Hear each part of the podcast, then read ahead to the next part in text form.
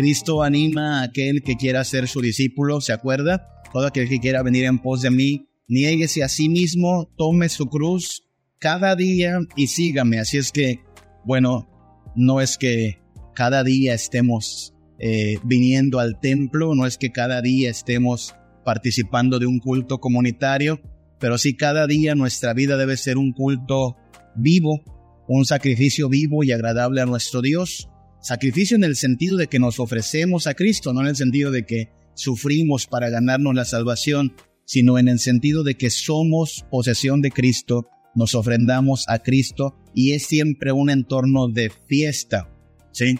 La vida cristiana es una vida de alegría, es una vida de, de regocijo en la vida nueva que tenemos. Hoy vamos a volver, hermanos, a un pasaje que hemos estado estudiando por temporadas, de a poquito en poquito. Estamos en el Sermón del Monte, Mateo capítulo 5, 6 y 7 es el pasaje donde se encuentra este sermón tan famoso, el Sermón del Monte, y hemos llegado a una parte donde Jesús va a hablar específicamente de la oración. Estoy hablando de Mateo capítulo 6 especialmente. Lo último que vimos del Sermón del Monte fue una reprensión. En Mateo capítulo 6, del 5 en adelante, Jesús dice, a ver, no sean como los hipócritas, porque ellos aman el orar en pie en las sinagogas, que la gente los vea, ellos solo buscan el aplauso, bueno, es todo lo que tendrán. Pero tú cuando ores, entra en tu aposento y cerrada tu puerta, ora a tu Padre que está en secreto, y no uses vanas repeticiones, dice el versículo 7, sino que eh, eh, tienes que acercarte a Dios con confianza. El Señor sabe de qué cosas tienes necesidad. Ahí nos quedamos la última vez, de hecho fue el año pasado cuando estábamos allí y decíamos que la devoción es sin selfies, ¿no? Sin estarnos tomando así la, la, la foto, no que lo hagamos, sino que hay gente que quiere uh, solo mostrar hacia afuera que es devota, mostrar hacia afuera que es piadosa, cuando Cristo lo que busca es algo más eh, sincero, de corazón. Y entonces viene en los versículos del 9 al 15 la oración que conocemos como el Padre Nuestro. Usted se sabe el Padre Nuestro. Desde niños nos enseñaron a repetir esta oración. Y entonces vamos a hablar de eso durante estos domingos, ¿sí? La idea de dirigirnos a Dios en oración, la idea de dirigirnos a Dios en clamor, sabiendo que Él nos escucha, que Él nos ayuda, que Él nos responderá siempre de acuerdo a su bendita voluntad. Usted debe saber que no solo los cristianos oran, ¿ok?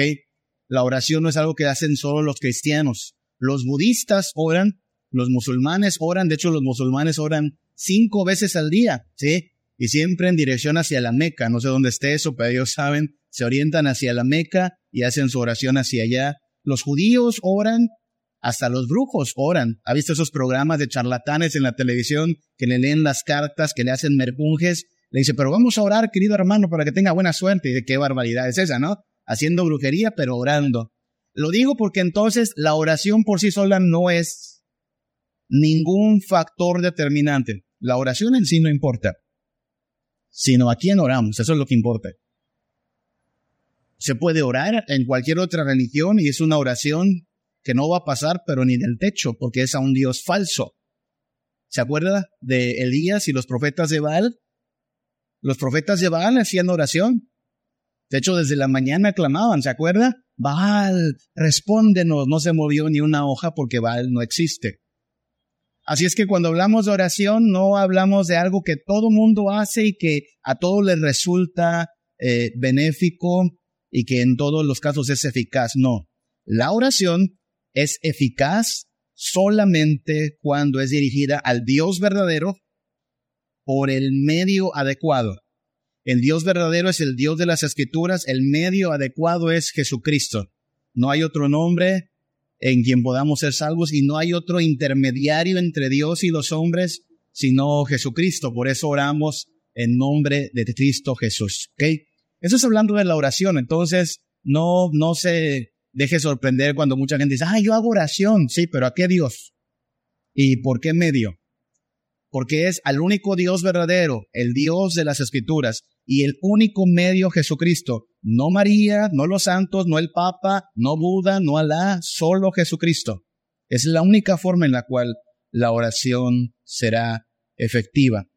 Ahora bien, antes de avanzar más en la oración, porque no va a ser esto una especie de eh, estudio acerca de la oración en sí, sino lo que Dios nos está revelando en este pasaje tan común. Creo que todos sabemos el Padre nuestro, pero cosas en las cuales hay que escarbar un poquito, cosas en las cuales creo que vale la pena meditar un poquito más, pues para tener eh, una mayor comprensión de lo que Dios quiere revelarnos.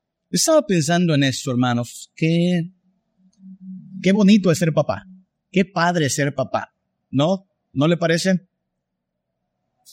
¿Le parece una experiencia bendecida, afortunada ser papá o ser mamá, en el caso de las hermanas? Vaya que lo es. A lo mejor los solteros están así como pensando, ¿de qué habla, pastor? Este, cuidar chamacos que son latosos y, ay, eso de cambiar pañales y darle leche, qué, barbaridad. No, es, es, es cansado, sí, a veces es desesperante, por supuesto. A veces también lo que hacen los hijos, no es que los hijos nos vuelvan eh, impacientes. Usted ya era impaciente, ¿sabe? Nada más que los hijos evidencian que somos muy impacientes. Los, los hijos sacan lo que realmente somos. Pero es una gran experiencia, hermanos. Estaba pensando en eso el año pasado. Martita y yo nos dimos cuenta que está pasando la época en que los niños dependen de papá y mamá. O sea, 11 años, que son los que tenía Gretel el año pasado, era salir, si salimos los dos juntos, salir con Gretel. Y luego llegó Axel, ¿no? Entonces, es siempre paquete de cuatro. Pero el año pasado pasó algo bien interesante y es que, bueno, hubo que hacer algunos, algunas visitas al doctor, algunas visitas a, a estudios, y ya sabe que esas visitas son a veces muy tempranito. Entonces, por primera vez el año pasado, después de 11 años, nos descubrimos saliendo solitos, Martita y yo. Porque por primera vez dijimos, pues ya se quedan en casa solos los dos. En mi mente, en mi corazón, lo que experimenté esa mañana fue, ah, caray, ya empezó a ocurrir. Ya empezó a pasar esto de que los hijos ya empiezan a estar solitos, ya ha visto eso con los niños, empieza a pasar, yo solito puedo, ya no te necesito, ya papá, ya, yo solo puedo. Algo, algo pasa, ¿no?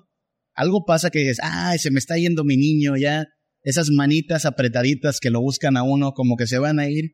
Los que son papás y ya tienen hijos grandes saben a lo que me refiero. Esos señores crecieron, les salieron bigotes, se hicieron señoritas, usaron tacones y ya no quieren andar tanto pegados con uno, ya no quieren que usted le apachurre los cachetes, ya no quieren, ya, ya no le hablan a usted para pedirle ayuda. Y claro que eso lo celebramos, tienen que crecer, pero algo, algo como que se extraña, ¿no? Dios, ay, mi chiquito, creció, mi chiquita creció. Eh, se empieza a ganar su dinero sola, mi hija, porque la hacemos trabajar. Si quiere dinero tiene que trabajar. Y entonces un día la descubro viendo un catálogo y la expresión es, me pedí esto, ah, mira, con mi dinero. Esa experiencia de ver a la enana que ya dice, yo solita puedo. la semana pasada empezó a andar en bicicleta. Bueno, no, ya andaba en bicicleta, una chiquita, ahora tiene una grande. Y experimenté por un momento esto de decir, le estoy ayudando, me dice, no me sueltes. Y, ah, así es que todavía es mi niña, ¿no? Esa expresión, no me sueltes. Porque usted lo sabe, papá, ¿qué se siente cuando tu hijo es grande ya? Tu hijo ya creció. Y un día te habla y te dice, oye, mamá, ¿me puedes ayudar? Oye, papá, ¿me puedes? ¿Qué, qué se siente? No se siente acaso así como, ah, todavía mi, mi hijo me busca, todavía mi hija quiere un consejo, todavía soy útil en esta familia. Esa es parte de la experiencia de ser papás, ¿sí?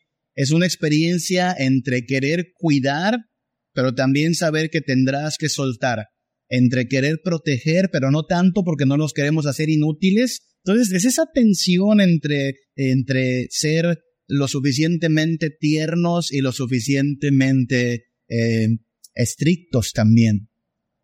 Y todo esto está involucrado cuando hablamos de la oración del Padre Nuestro.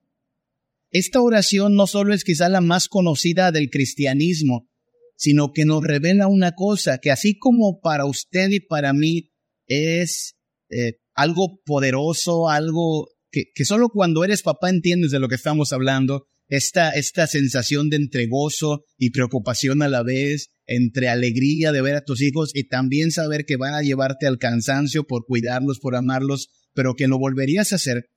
Esta es la misma experiencia en un grado superlativo que tiene nuestro Dios para con nosotros.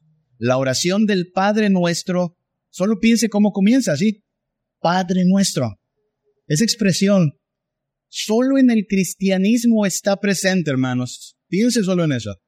Solo en el cristianismo está presente la idea de que Dios, el Dios soberano, todopoderoso, creador del cielo y de la tierra, es a la vez nuestro Padre. Solo piense en las demás religiones. El budismo. En el budismo no se piensa en la divinidad como alguien personal ni siquiera, porque en el budismo no existe un Dios personal. En el budismo la divinidad es una energía, un algo, no un alguien. Así es que no hay una conciencia de, ay, mi, mi padre me abraza, me cuida, me ama, me carga. No existe eso. En el Islam mucho menos. Ese Alá, el Dios de los musulmanes, es un Dios bastante estricto, fuerte, lejano. No existe la idea de que Alá sea mi Padre Celestial. No existe esa idea. Eh, no existe en el hinduismo, no existe en la cosmovisión maya. Repito, usted no ha visto un solo vestigio arqueológico donde los mayas hayan pensado en Cupulcán como el Padre Celestial. No, al, al Cupulcán se le tiene miedo, ¿no? Baja y quiere sacrificios, baja y quiere sangre, y tu cabeza rueda por el castillo de ahí de Chichen Itza, ¿no? Solo en el cristianismo, hermanos, solo en el cristianismo tenemos esta concepción de que Dios es el Padre nuestro. Ni siquiera en el judaísmo. Recuerde que el judaísmo es como el preámbulo, el preludio del cristianismo, ¿sí? El gran yo soy. Pero Israel, en el desierto, en el pasado, nunca, nunca conoció esta faceta de Dios. No es que Dios no, hubiera sido el mismo, sino que todavía no lo había revelado. ¿ok? Usted no escucha a Moisés diciendo, a ver, hoy Israel, Jehová es tu Padre. No, ¿verdad? Hoy Israel, Jehová nuestro Dios, Jehová uno es, punto. No había llegado el momento en el cual se revelara y quiere ser tu Padre. ¿Cuándo es ese momento? Cuando aparece el Hijo de Dios, Jesucristo, diciendo, el Padre me ha enviado y quiere que ustedes también sean sus hijos. ¿Se acuerdan? De tal manera amó Dios al mundo que ha dado a su Hijo, porque no quiere que se pierdan, pero además a todos los que reciben al Hijo, Juan 1.12, les dio el privilegio de ser hechos hijos de Dios.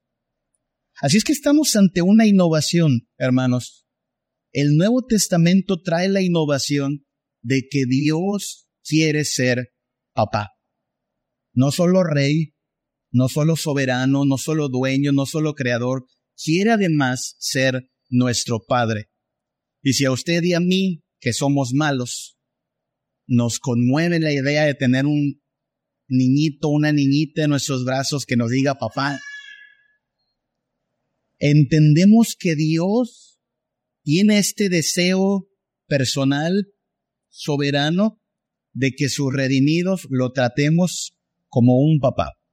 Y quiere ser, de hecho, nuestro papá. De eso trata el pasaje que estamos considerando. Insisto, es un pasaje que nosotros eh, conocemos de memoria, lo repetimos. No sé si usted repite esta oración antes de irse a dormir o a levantarse o a algún momento del día. Es una oración que repetimos en funerales, que repetimos en cualquier situación. Padre nuestro que estás en los cielos, santificado sea tu nombre. Mire lo que dice Pedro. No suelte Mateo capítulo 6, pero primera de Pedro capítulo 3, versículo 18. Primera de Pedro 3, 18. Porque también Cristo padeció una sola vez por los pecados, el justo por los injustos. Hace poquito más de una semana estábamos apenas celebrando una vez más el viernes de crucifixión, ¿verdad? Eso es lo que dice Pedro. Una vez padeció Cristo por nosotros, el justo por los injustos. Pero mire cómo Pedro subraya cuál es el propósito de esto. ¿Nota esa frase que viene allí? Para llevarnos a Dios. Es decir, la celebración de Semana Santa y el sacrificio de Jesucristo allá en el Calvario tenía el propósito no solo de salvarnos del infierno, no solo de librarnos de la muerte, Pedro dice en manera enfática, para llevarnos a Dios. Es decir, el propósito detrás del sacrificio de Jesús no es solo que no nos achicharremos en el infierno, no es solo que no nos muramos. El propósito es llevarnos a una comunión con Dios, a una comunión con Dios. ¿Sabe? Cuando usted ama a su familia, usted quiere estar con su familia. Yo espero que usted quiera estar con su familia. Extrañamos a nuestros seres queridos. Queremos estar con ellos. El pecado lo que hizo fue separarnos de Dios, alejarnos de Dios. Y lo que hace Cristo es devolvernos a esta comunión con Dios. De eso se trata todo lo que está describiendo Jesús ahí en el Sermón del Monte. Comunión, relación. Los fariseos, esos personajes religiosos, lo habían equivocado todo porque lo habían vuelto un asunto de cumplir con un ritual, ¿no? Ah, pues eh, vístete así, no hagas esto, lee esto y ya, ya cumpliste, ¿no? Y no, Jesús está diciendo en todo el sermón del monte, hey, de lo que se importa es de, de lo que importa esto es de que sea una comunión, una relación de verdad. Y eso es lo que está enfatizando este pasaje en particular. Mateo capítulo 6. Se trata de tener comunión con Dios. Hablemos un poco de eso entonces. Vamos a Mateo capítulo 6. En Mateo 6, versículo 6. Mas tú cuando ores, entra en tu aposento y cerrada la puerta, ora a tu Padre que está en secreto. Y tu Padre que ve en lo secreto, te recompensará en público. Note otra vez cómo Jesús utiliza enfáticamente los términos tu Padre, tu Padre. De verdad, le invito a que busquen el Antiguo Testamento cuántas veces se habla así. No se habla así de Dios. No le hablaron así a Israel, tu Padre. No, era Dios, el Rey. Jesús dice tu Padre. Pero ¿qué quiere este Padre? Este Padre quiere ser un Dios cercano a nosotros, Papá Dios. Una de las primeras cosas que aprendemos del Padre nuestro es que Papá Dios quiere ser un Padre cercano a nosotros, involucrado, un Padre presente, un Padre que interviene. ¿Sí? Quizás esta es de las primeras cosas que empiezan a, a, extrañar los padres cuando sus hijos crecen, ¿no? Ya de pronto el hijo ya no platica.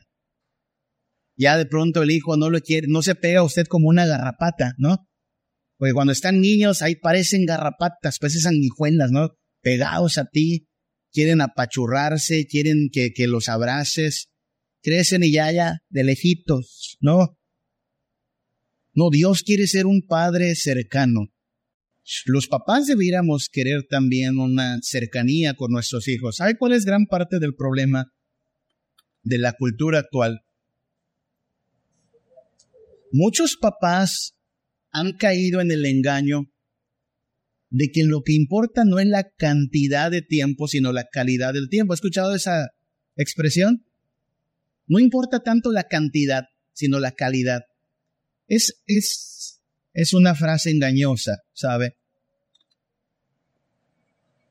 No existe tal distinción entre calidad y cantidad. Hermanos, ustedes no se acuerdan de si sus padres les dieron cantidad o calidad de tiempo, ¿ok? Ustedes dicen, bueno, mi, mi papá estuvo presente solo fines de semana, pero de mucha calidad era su presencia. No, usted se acuerda de una cosa, estuvo presente, nada más. Yo me acuerdo de eso, mi papá estuvo presente. A veces no haciendo muchas cosas, ¿no? A veces no hacía muchas cosas papá, pero ahí estaba. A veces mamá no hacía gran cosa, solo estaba, pero estaba presente. Hay, papás que están como que en la idea de, bueno, estoy con mi hijo solo dos horas, pero son dos horas de calidad. No, estás ausente en realidad. Créeme, el hijo no va a decir, bueno, papá, te acepto esas dos horitas porque son de calidad, ¿eh? No, no, el, el hijo quiere más. Ay, más le vale aprovechar cuando los hijos quieren ese tiempo. Porque llega el momento en que ya ellos mismos dicen, ya para qué, ya, ya crecí, ya no lo quiero. Claro, en la cultura en que vivimos, hermanos, ningún padre dice que no quiere a sus hijos. Pregúntele a cualquier padre, ¿amas a tus hijos? Todos contestan que sí, ¿no? Sí, los quiero mucho, daría mi vida por ellos. A veces bromeo y le digo, ¿me prestarías tu celular por un día? Un papá no te prestaría su celular por un día. Pero ¿y me prestas a tu hijo por un día? Ah, sí, me lo vas a cuidar. ¿Se da cuenta? Están dispuestos a desprenderse de sus hijos más rápido que a desprenderse de un aparato. Así es que sí necesitamos entender cómo ama Dios a sus hijos para entender cómo nosotros debemos amar a nuestros hijos. Dios quiere que sus hijos sean cercanos a Él. Repito, Mateo capítulo 6, versículo 6. Tú cuando ores, entra en tu aposento, cerrada la puerta, ora a tu Padre. Lo que está buscando Dios es la mayor intimidad posible, la mayor cercanía posible. Quiere comunión con sus hijos. No quiere un ritual externo, no quiere un montaje de una escena, quiere en verdad comunión. Quiere una relación de verdad. No quiere vanas repeticiones. Usted no habla con alguien querido con vanas repeticiones, usted habla de lo más normal, de lo más familiar, no vanas repeticiones. No funciona así. Tu Padre, tu Padre, dice el Señor, quiere que entres y que en lo secreto le busques. Así es que necesitamos entender esto. Dios es un Padre cercano.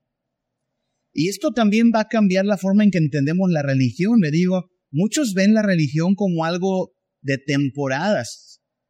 Muchos, mucha gente busca a Dios solo en momentos de su vida. Lo buscó la Semana Santa, acabó Semana Santa y otra vez lo buscará por ahí de diciembre, ¿no? O sea, no, no lo ven como un padre. Lo ven como, pues como un ente religioso al cual hay que cumplirle de vez en cuando, pero no como una relación que hay que cuidar. No es la clase del Dios que está presente en las escrituras. Hablamos de alguien que tiene verdadera comunión. Fíjese que esto es también importante porque este Dios que es cercano, ¿en dónde está cercano? Note lo que dice, versículo 6. Mas tú cuando ores, entra en tu aposento y cerrada la puerta, ora a tu Padre que está en secreto. En aquella época, hermanos, en aquella época no habían templos. Los templos son algo relativamente nuevo, hablando de los templos cristianos. El pueblo de Israel no tenía templos, así como el nuestro. Tuvo un templo alguna vez y fue demolido. Pero la gente no iba al templo a orar. Fíjense que estamos diciendo algo que es importante entenderlo. El pueblo no se reunía para orar, lo hacía en la vida cotidiana oración a Dios. Por eso enfatizamos tanto la idea de no piense, por favor, que esto es la casa de Dios, porque Dios no está solo aquí. Claro, Dios está aquí, pero también está donde quiera que usted se encuentre esta semana. Por eso no tiene sentido que uno piense, bueno, el domingo buscamos a Dios y de lunes a viernes o a sábado, pues ya vivimos nuestra vida. No, tu Padre quiere comunión contigo, donde quiera que estás, en todo lo que haces. Él es cercano a nosotros. Y por eso la vida cristiana es algo de la vida cotidiana. Este Dios entonces no es alguien a quien en un momento diríamos, bueno Dios, aquí te vinimos a visitar, ahí te quedas en tu casa, ¿eh? Vamos nosotros a nuestros asuntos. Próximo domingo te volvemos a visitar. No, no, no, no, no, no. Dios no vive aquí. Dios vive acá, en nosotros. Y quiere una comunión cercana, real, plena, creciente con nosotros. Por eso mismo es el Padre nuestro. Algo más que hay que decir. Hay que decir que este Padre es alguien de quien somos dependientes. Que le digo que es de las cosas que quizá también más rápido nos damos cuenta de que los hijos están creciendo. El momento en que dicen, yo, yo solito, yo solito puedo, no, no, hazte para allá, yo solito. Ah, está creciendo el chaparro, ¿no? Ya se cree grande. Y a partir de ahí va a empezar cada vez más ese proceso. Se creen que lo pueden todito, se creen que papá y mamá pues ya están bastante eh, antipáticos, fuera de lugar, y entonces viene esta idea de yo no necesito a papá. Y está bien, insisto, verlos crecer, verlos hacerse autodependientes, qué bueno.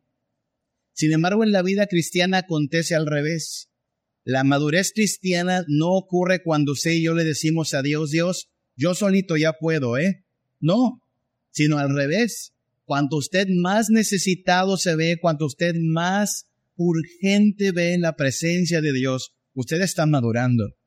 La gente que solo busca a Dios cuando tiene problemas no es madura. La gente que solo se acuerda de Dios cuando ya le dijeron que algo anda mal con su salud no es madura. Esa gente todavía piensa en Dios como alguien útil de vez en cuando. ¿Sabe quién es un cristiano maduro? El que entiende. Todo el tiempo necesito a Dios. En toda circunstancia dependo de Dios.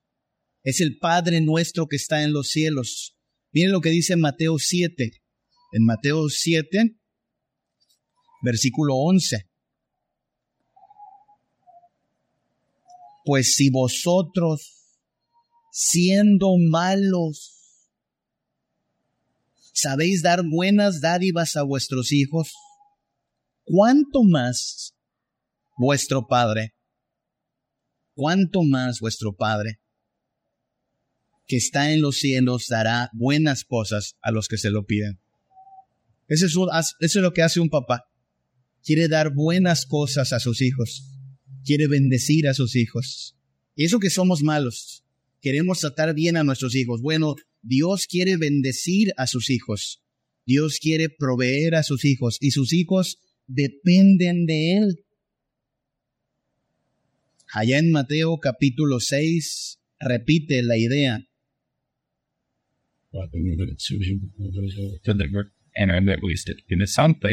Versículo 32. Los gentiles buscan estas cosas, está hablando del afán y la ansiedad, gente que está preocupada, ay, ¿qué comeremos? ¿Qué vestiremos? Versículo 32, la última parte, pero vuestro Padre celestial sabe que tenéis necesidad de estas cosas. Nota eso, papá Dios. Papá Dios es un padre del cual dependemos y es un padre que se hace responsable de sus hijos. Si nosotros siendo malos queremos cumplir con cierta responsabilidad, nuestro Dios es un Dios que bendice, que está cercano a nosotros, que se hace responsable de nosotros, que nos quiere dar buenas cosas. No necesitamos por eso afanarnos, ¿no? ¿Qué comeremos? ¿Qué vestiremos? Hey, Papá Dios es de quien, de quien nosotros dependemos. Él nos va a dar lo que necesitamos. No hay por qué caer en desesperación. Así es que la vida cristiana es una vida de buscar comunión con Cristo, comunión con el Padre, depender de Dios como Padre. Hay algo importante que eh, debemos subrayar aquí. ¿Usted sabe cómo se dice papá en hebreo? Papá. Y ni siquiera papá. La expresión apá o papi es la expresión aba. ¿Sí ha visto eso? Aba, padre. Romanos dice que por el espíritu de adopción nosotros podemos clamar Abba Padre. ¿Ok?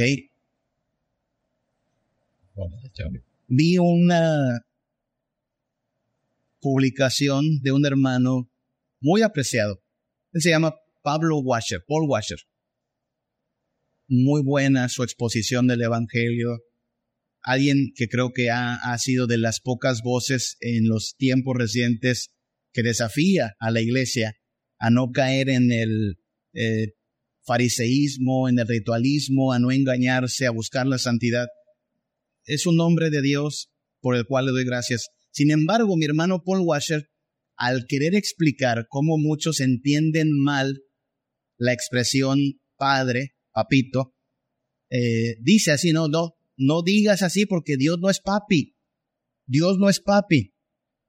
No es un papi que consiente y apapacha, no es un papi que sonsaca el pecado. Ah, bueno, ok. Entonces, vamos por partes, hermano Paul Washer. No, insisto, yo lo, lo admiro mucho, pero, pero hay que decir, el problema no está en que le digamos a Dios papi. El problema no está en que digamos Dios es mi papito, Dios es mi papá, porque eso es lo que está en la Biblia. El término Abba Padre significa eso, papito, papá. El problema es nuestro concepto de un papá bondadoso, nuestro concepto de un papá cariñoso es el que está distorsionado. Muchos de nosotros creemos que un papá cariñoso es el que nos va a consentir en todo. Muchos de nosotros creemos que un papá amoroso es el que te da todo lo que le pides. Y eso no es un papá cariñoso. O sea, el problema, habría que decírselo al hermano Paul Washer, es el problema no está en que Dios sea papito. El problema está en que nosotros, de hecho, los humanos, somos malos papitos. Porque nosotros sí somos bastante incoherentes a veces, ¿no? Cuando andamos de buenas, queremos ser cariñosos. Cuando andamos de malas, nos desquitamos con los chaparritos, ¿no? Un día nos queremos poner así como muy intensos, muy, muy estrictos y ahora sí, las cosas van a cambiar aquí en la casa y no sé qué, y pones un montón de reglas y al otro día las rompes tú mismo como padre. Un día eh, andas queriendo ser muy estricto con un hermanito y otro día consientes a otro porque aunque digas que no, siempre hay uno al cual se le da un poquito más de margen en la casa. No, ese no es el papito Dios.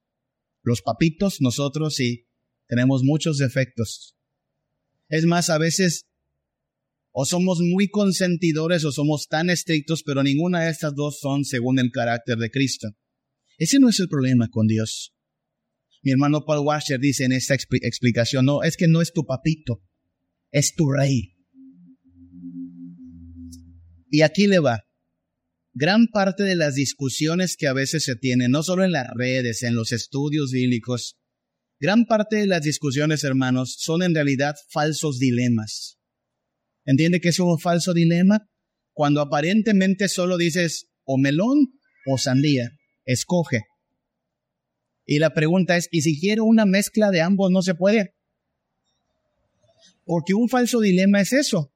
O tienes que escoger lo uno o lo otro. Pero hay veces que pueden ser ambas cosas una opción viable porque no están contrapuestas. Mateo capítulo 6. Mateo capítulo 6, versículo 9. Vosotros pues oraréis así, como oraréis. Padre nuestro que estás en los cielos. ¿Quién es Dios? Padre nuestro versículo 10. Venga tu reino. ¿Notó las dos expresiones? Padre nuestro, venga tu reino. Él es papá, Él es rey. ¿A quién está orando usted, hermano? ¿A su papá o a su rey? A las dos cosas. No, no, no, tienes que escoger. ¿Por qué voy a escoger? Aquí dice que es el mismo. Es el Padre nuestro que está en los cielos, cuyo nombre es santificado, cuyo reino es permanente, pero es mi Padre. O sea, el problema no está en que Dios diga que es papá, Él está ahí diciendo que es papá. Eso debe cambiar nuestra concepción de papá y decir, bueno, si Dios es mi papá y es mi rey, entonces, aun cuando mi papá me diga que no a algunas de mis peticiones, yo no voy a ponerme de terco, de testarudo, porque Él es rey y su voluntad es perfecta. Pero es mi papi y me ama. Pero me dice que no a veces, pues ese no es un no con todo cariño. Y a veces también me azota, sí, porque el Padre a los hijos que ama los disciplina. Pero si me azota y me duele, ¿por qué dice que me ama? Porque el que tiene el problema eres tú, chiquito, que no entiendes que un Dios de amor no es un Dios consentidor, ni tapadera del pecado, ni alcahuete de la impiedad. Es un Dios que quiere ayudarte a vivir en santidad, porque te ama. Y además es rey. Entonces, no, no caigamos en esta eh, idea de, no, no, o es, o es un papá o es un rey. es ambas cosas. Papá Dios es rey. Y este rey soberano que hizo los cielos y la tierra, quiso que fuésemos no solo sus súbditos, que fuésemos sus hijos. Mire qué bendición es esta, hermano este rey soberano que hizo los cielos y la tierra, ante el cual Satanás tiembla de espanto porque sabe que lo van a mandar al infierno, ante el cual los montes humean por su presencia, ante el cual los querubines se ocultan porque la gloria de Dios nos hace también temblar, es el Dios ante el cual se puede acercar cualquier hijo de Dios y abrazarlo, y Dios lo único que va a hacer es corresponder a su abrazo. Eso hace Dios. Tenemos esta bendición que no tienen ni los ángeles, que no tienen ninguna de las otras criaturas de Dios, sino solo sus redimidos. Llamar a Dios papá y además sabiendo que es nuestro soberano. Entonces, vivamos en esa tensión. Pues es, es, rey, sí, pero es nuestro papá. Y si es nuestro papá, tenemos privilegios que solo los hijos de Dios tienen. Eso es lo que podemos celebrar. Celebrar que Dios es un Dios cercano. No nos viene a visitar cada 21 de marzo como Cuculcán a sus súbditos, ¿no? Él viene todos los días, está con nosotros, cercano, presente. Él no distingue entre tiempo de calidad y tiempo de cantidad. Él quiere todo de nosotros. Comunión continua con Él. Él nos cuida. No tiene usted que afanarse. Él es un Dios del cual dependemos y dependemos todo el tiempo. Y sí, aprendamos a valorar su carácter. Él bendice tanto, tanto, tanto, pero no es tonto, no es un papá al cual podamos engañar, es un papá soberano. Lo tenemos que aprender a amar, lo tendremos que aprender a respetar. La palabra reverencia está allí presente, pero también el concepto confianza. ¿Se acuerda que hizo Jesús? Jesús nos abrió un camino a través del velo para que podamos entrar con confianza al trono de su gracia. Con confianza. Hasta el día de hoy, para ver a un rey tiene que usted hacer una audiencia, ¿no? Pedir audiencia. imagino que los hijos del rey no necesitan hacer audiencia. Ellos pueden entrar con confianza hasta el trono de su Padre, porque ese es uno de los privilegios de ser hijos de Dios. ¿Quién hizo esto posible? Jesucristo nuestro Señor. Por eso Jesús es alguien por quien damos gracias. Nos hizo cercanos al Padre, nos hizo redimidos y por Él podemos decir, Abba Padre.